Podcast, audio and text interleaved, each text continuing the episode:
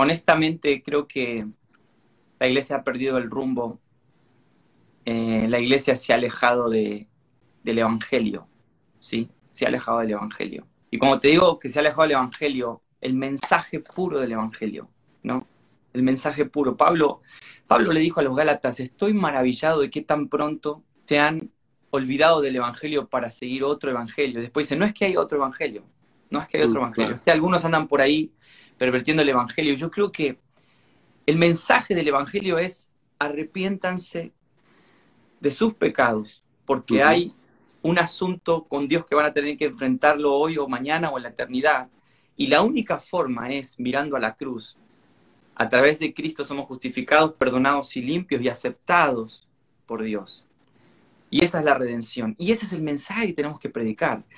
Y yo creo que el mensaje de arrepentimiento te ha puesto un costadito porque ofende demasiado, ¿no? Mm. De hecho, yo lo medito todo el tiempo, ¿no? Cuando yo salí a evangelizar en Argentina al Parque Rivadavia, Sí. yo llevaba mi tratadito y ya, ya estábamos mal, porque yo decía, a las personas les decía, mirá, este, el, el Señor te, va, te quiere bendecir, Él tiene una vida hermosa, Él te va a dar todo lo que querés, no vas a estar más triste. Pero yo nunca la- le hablaba de, tenés que hacer una cuenta de tus pecados, realmente reconocerlos y no poder justificarte con tus buenas obras y venir a la cruz y hay perdón. Es, es un mensaje de urgencia, es un Mm. mensaje de urgencia. Y realmente creo que la iglesia lo ha puesto un costadito para ganar posición, para ganar beneficios, para ganar público. Te lo digo porque es lo que yo creo y te digo, ¿hacia dónde va la iglesia hoy? Yo creo que ha perdido ese rumbo, ha perdido el mensaje puro del Evangelio.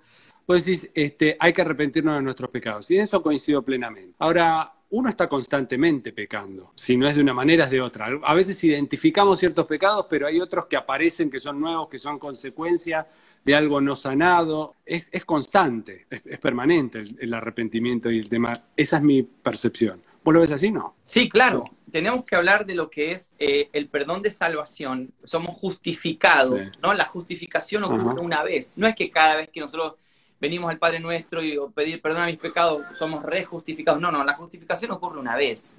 Ahora, la presencia del pecado en nuestra vida es, eh, no, eh, nosotros tenemos la presencia del pecado en nosotros hasta el día que estemos en su gloria, que seamos glorificados. No podemos decir que no tenemos pecado. Pa- Juan dijo, el que dice que tiene pecado, que no tiene pecado es un mentiroso. ¿Ok? Ahora, Claro. en el- nuestro caminar con Dios, en nuestro caminar con Dios, estamos en un proceso de santificación en la que el Espíritu Santo que habita en nosotros, que vive en nosotros, no está de visita, Mm. no se va, habita en nosotros, nos comienza a llevar en este camino de santificación. La presencia del pecado en, en el creyente es, eh, es algo que, que es real, ¿no? Claro. Sí, pero sí. tiene que venir al Señor a pedir perdón para santificación, pero no para justificación. No puede decir, Señor, sálvame porque acabo de pecar y sálvame. No, no, no. Nosotros fuimos justificados en la cruz. Cuando reconocimos nuestra vida de pecadores, confesamos nuestro, nuestro error a, a Dios, por medio de Cristo fuimos justificados. Pero la presencia del pecado, nosotros estamos ahora en un, en un confesar. Por eso Juan decía, si alguno ha pecado, tranquilo, abogado tenemos. A Jesucristo el Ujú. justo. Ujú. No, Él es justo. Por eso es muy importante separar, ¿no? Esto de soy pecador sin perdón, sin salvación, vine a Cristo, soy perdonado, justificado y estoy en santificación. ¿Vos, vos crees que la salvación se puede perder? ¿Se puede ganar? No, por eso mismo. Si no se puede ganar y no se puede perder, ¿qué podemos hacer con respecto a nuestros pecados? Más que aceptar que somos pecadores. Somos lo que somos, aunque no querramos o aunque lo querramos. Creo que la, la tradición molesta mucho acá en este punto, en el punto de la seguridad de la salvación. Romanos, volvemos a Romanos 8. A los que justificó, a estos A esos. ¿Ok? Un acto soberano, Dios es soberano sobre la salvación. Si nosotros vamos a vivir, por eso hay un mensaje que yo prediqué que se llama la seguridad de nosotros. El apóstol Juan todo el tiempo dice nosotros, nosotros, todo el tiempo, nosotros somos más que vencedores, nosotros, la seguridad de nosotros, es importante que el, que el creyente viva con esa seguridad, que entremos confiadamente, no podemos vivir con esa duda o con ese miedo de que, ay, se borró mi nombre del libro de la vida, ahora lo volví a anotar. Ay, lo borró otra vez. Ay, se hizo un agujero en la hoja porque ya son muchas veces. No, pará. Ahora, yo te pregunto, si se pierde la salvación, ¿cómo se pierde? Mi línea es, eh, yo no creo que se pierda la salvación, pero ¿quién no puede perder la salvación? El Hijo de Dios, aquel que reconoció, aquel que sabe en la condición en la que vive, el estado caído.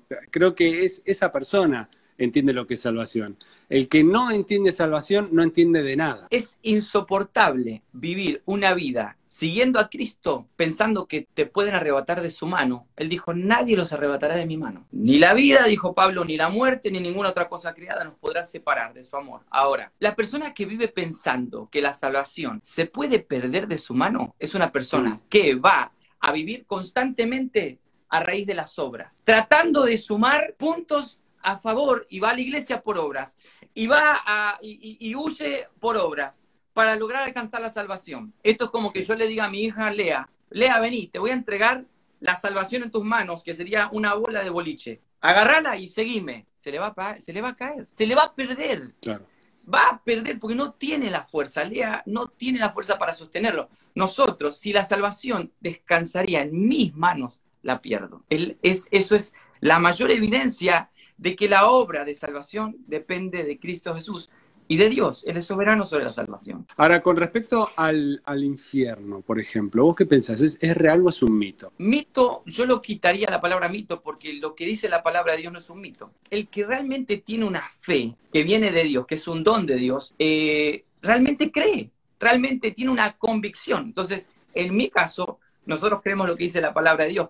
Por lo tanto, el infierno es una realidad así como lo es el cielo, es una realidad. Sí, ¿qué visión te... ¿Vos cómo te lo imaginas a Dios? Imaginarme eh, a la persona de Dios, no en cuanto a su estado físico, porque eso es algo que en mi mente no logra aceptar o entender, pero en cuanto a su carácter, eh, yo me veo yo como papá ahora, y empiezo a pensar en Dios, eh, las oportunidades infinitas que tengo por mis hijos. No hay rencor que yo pueda guardar contra ellos, el plan de bienestar que tengo para ellos. Todo el tiempo que yo esté teniendo actitudes naturales de papá, enseguida pienso en Dios. Y digo, wow, ya realmente Dios entregó a su hijo que era lo...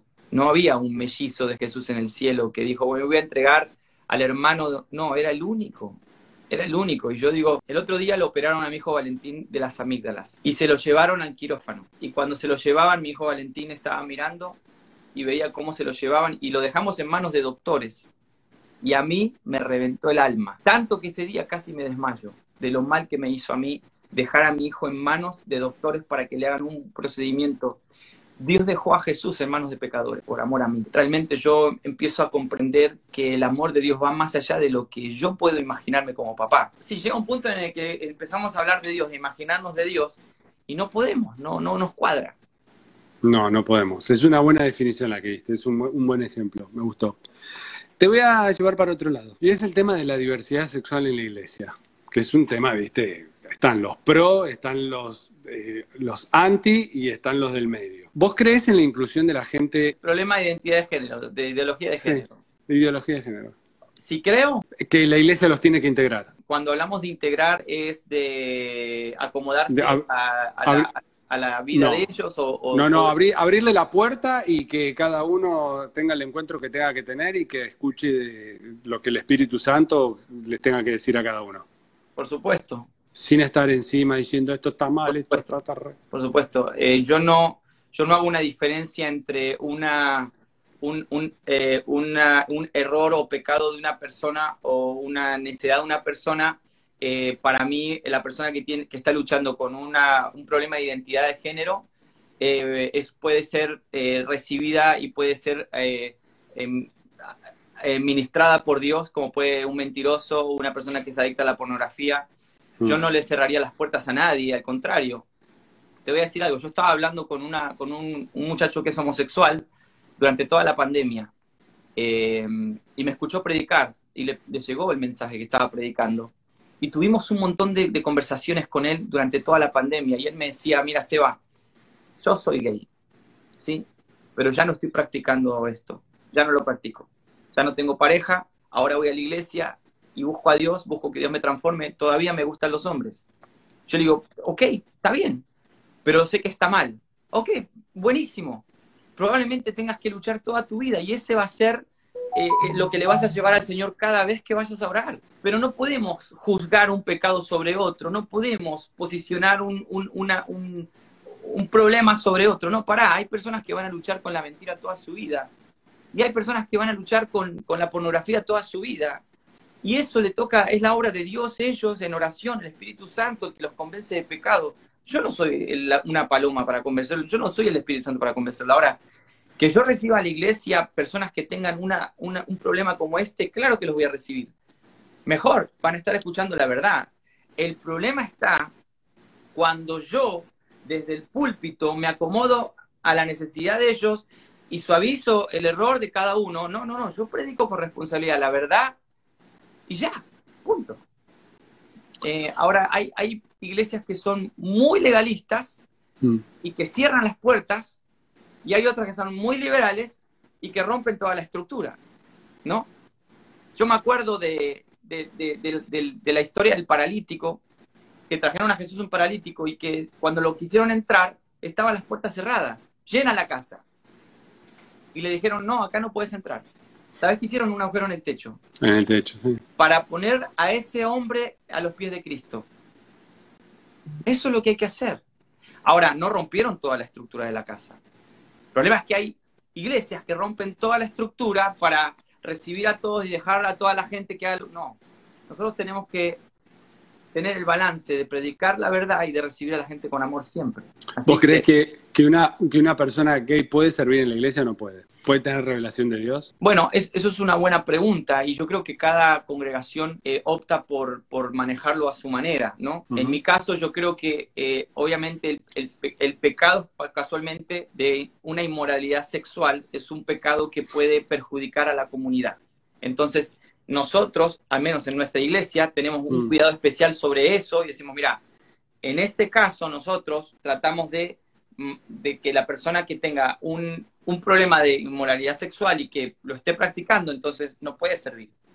Es algo que nosotros al menos adoptamos para el bien de la congregación. Y aparte, la Biblia es clara cuando Pablo toca este tema eh, en las cartas.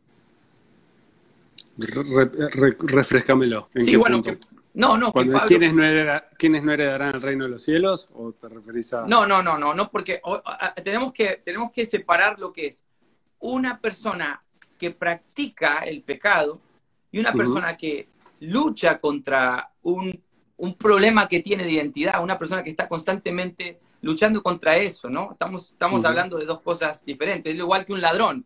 Un ladrón que viene, el que roba y que no, no para de robar y que sigue robando. Bueno, una persona que lucha contra eso. Entonces, tenemos que separar también eso, ¿no? Practicante. claro, eh, por ahí la pregunta redunda con la gente que tengo yo, que es el que no siente que está haciendo nada mal, el que se siente bien con lo que es. Digo, sí. esa persona te viene y te dice, yo estoy bien y yo quiero ir a la iglesia y yo siento que Dios me habla y yo, eso no, digamos, no sería bíblico. Te pregunto, pero te lo pregunto de verdad, ¿cuál es tu posición? No, no porque te quiero, no te quiero exponer nada. No, no, no, no. son los temas que se hablan ahora. Te pongo un ejemplo. Si yo tuviera compasión por los vagabundos, sí. Salgo afuera y encuentro un vagabundo sucio, enfermo, y tengo compasión por él, supongamos que su problema de enfermedad y de, de, este por diosero es, es el pecado. Y yo le digo, vení que quiero, te abro la, puerta de mi casa, te quiero ayudar. Entonces el vagón dice, ay, en serio, gracias, estaba esperando que alguien me ame, listo, vení. Entonces cuando viene a casa, yo le digo, vení, vamos a bañarnos, porque la casa está limpia y tengo gente limpia dentro. Y me dice, no, yo no me quiero bañar. Sí, pero vení, bañate porque puede ser que empieces a contaminar todo adentro y nosotros tenemos la casa limpia. No, si me querés acá, me tenés que tener así, me tenés que querer sucio, yo quiero comer de la basura yo quiero estar en tu casa, yo le, tengo que decir no. No, porque vas a contaminar toda la casa, porque la iglesia es una iglesia para recibir al vagabundo y para presentarle el cambio. Por eso cuando a veces iglesias dicen, ven como eres, perfecto, ven como eres, esa es una verdad, pero la palabra de Dios te va a hacer como no eres. Ahora, si yo le quito a la palabra de Dios lo que le incomoda al vagabundo para que él no deje de ser nunca vagabundo, entonces yo voy a tener que pagar cuentas a Dios de lo que predico. Yo no voy a pagar cuentas a Dios de cuántos vagabundos alojé en mi iglesia o en mi casa. Yo voy a pagar cuentas a Dios de qué fue lo que yo prediqué en la iglesia, qué fue lo que le prediqué a esas personas.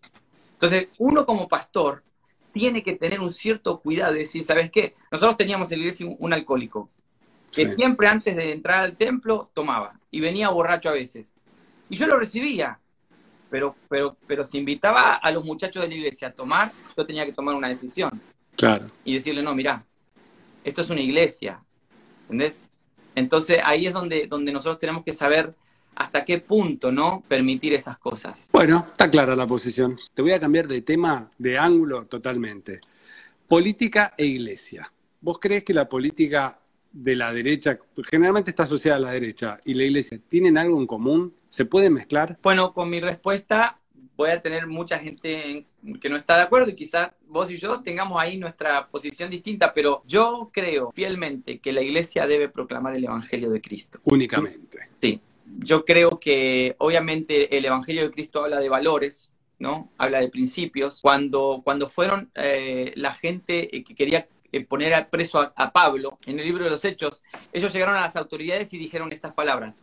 Estas personas están enseñando eh, leyes que son contrarias, están enseñando costumbres que no son contrarias, porque el Evangelio trae costumbres, trae nueva vida, trae una nueva forma. Ahora, yo creo que nosotros tenemos que predicar el Evangelio. No hay otra postura política que la iglesia debe, deba predicar porque los políticos que vamos a votar, que vamos a elegir, no predican el Evangelio. A ver, cuando en el libro de los Hechos, que, todos empezaron a ser mártires y empezaron a predicar por todos lados, mm. estaba Nerón en el poder. ¿No? Y ellos predicaban el Evangelio. Ellos no paraban de predicar el Evangelio. Y cuando Pablo dijo, oremos por las autoridades, ¿no? Ahí estaba Nerón. O sea que nosotros, porque no, Nerón es el diablo, no vamos a pedir, vamos a otra, otro partido político, para, para, porque ellos predicaban el Evangelio únicamente. No hablaban de política, si yo me pongo a hablar de la iglesia de política, ¿a quién vamos a salvar? ¿A quién le vamos a hablar de sus pecados? Entonces yo creo que la iglesia de Cristo tiene que predicar el Evangelio en todo momento y en toda situación.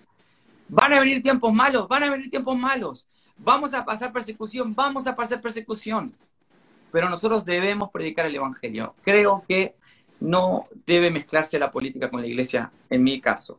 Sí, yo pienso exactamente lo mismo, con ningún partido ni con ningún color. Esto de, viste, beatificar políticos me pone de la nuca. El nuevo David, el nuevo Salomón, no, no, no lo creo para nada.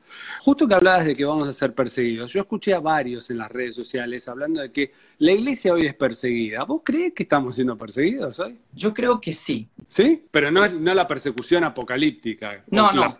Yo creo que la, la, iglesia está siendo perseguida los que realmente están haciendo bien las cosas y que predican la verdad. Porque ahora, casualmente, con todo este tema donde el liberalismo está agarrando lugar y todo el mundo es cristiano. Ahora yo escuché a muchos artistas hablar de Dios y está bueno, pero se han puesto como íconos perfectos para seguir su ejemplo y no cambian. Siguen cantándole al pecado, siguen cantando de esto, siguen no no tienen realmente una luz, ¿no? Cuando Esteban, cuando Esteban estaba predicando antes de su muerte, mm. dice que su rostro resplandecía porque hablaba la verdad, porque había perdido todo por predicar la verdad. Ahora, todos los que van a predicar la verdad en este tiempo van a sufrir persecución. Lo dijo Pablo, todo aquel que quiera vivir piadosamente sufrirá persecución.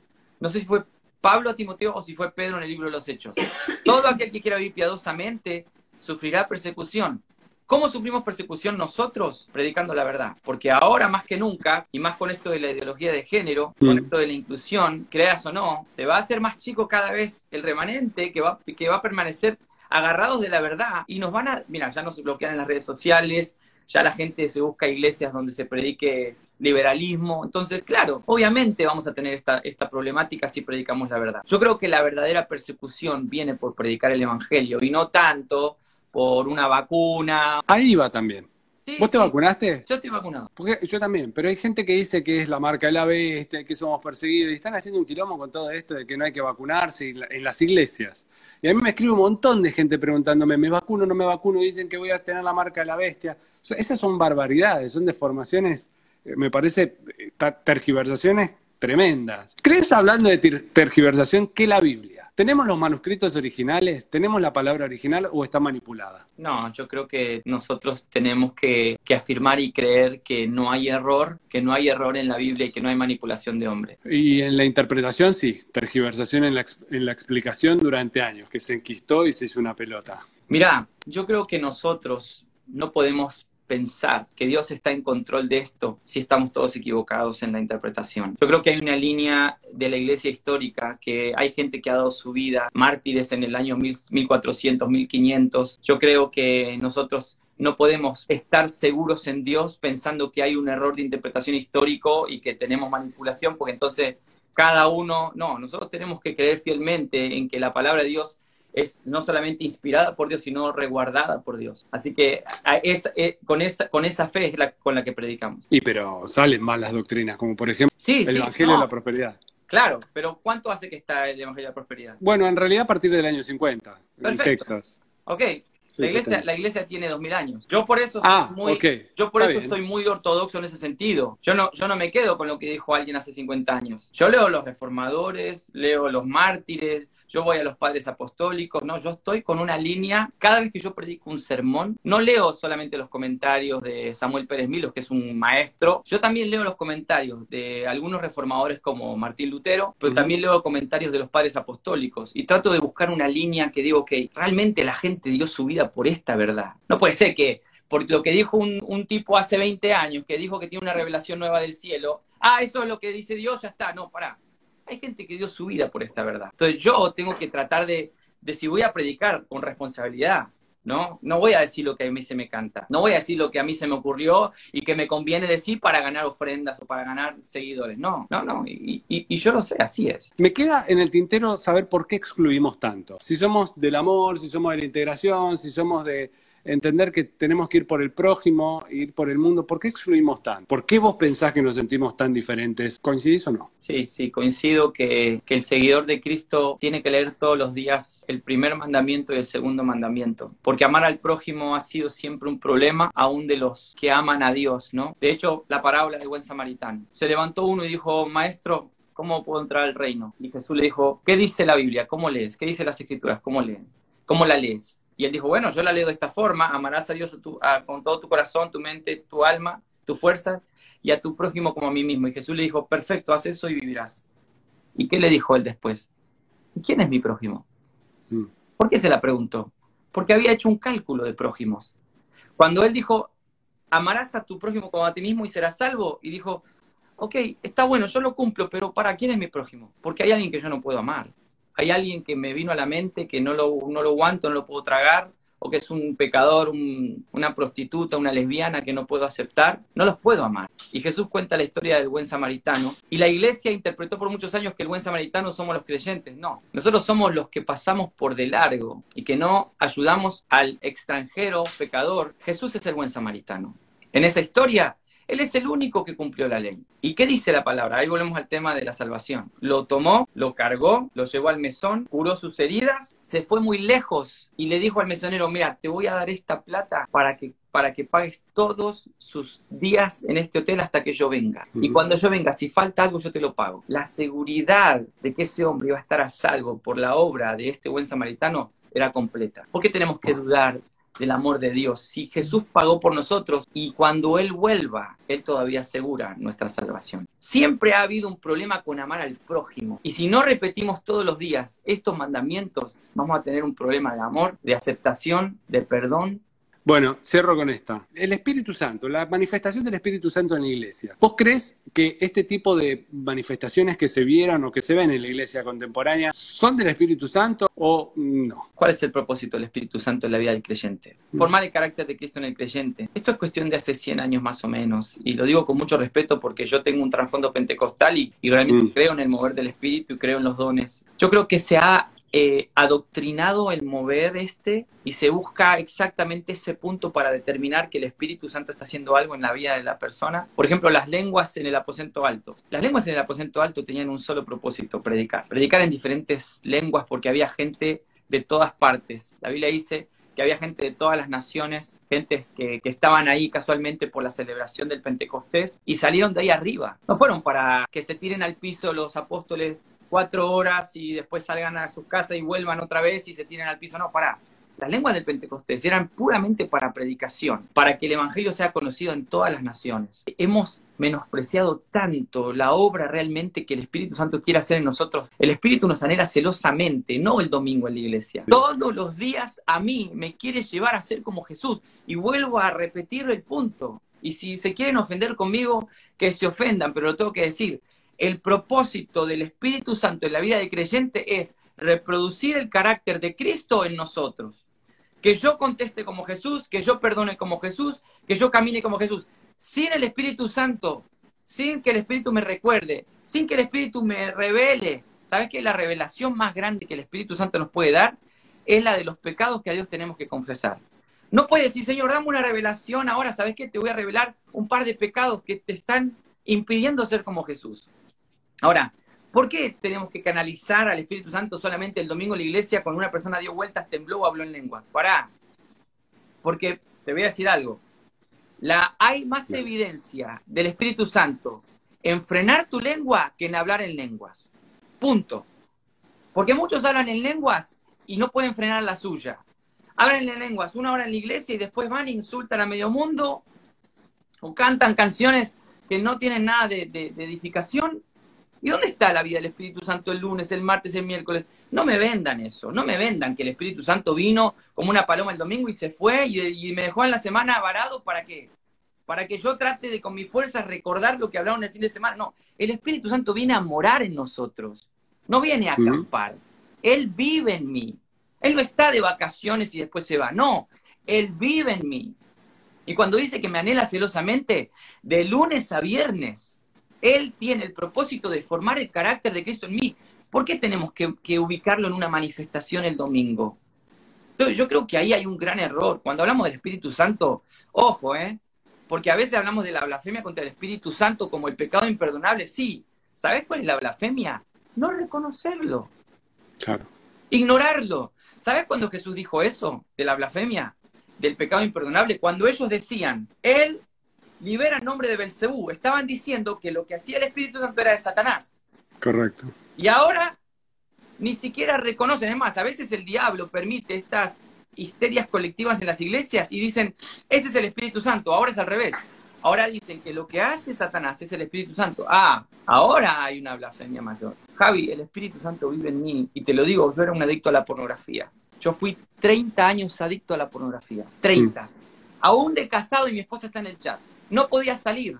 Intenté retiros con Marco Witt, eh, libros, conferencias, ¿sabes qué? Le di a un amigo mis passwords, todo intenté para salir la pornografía.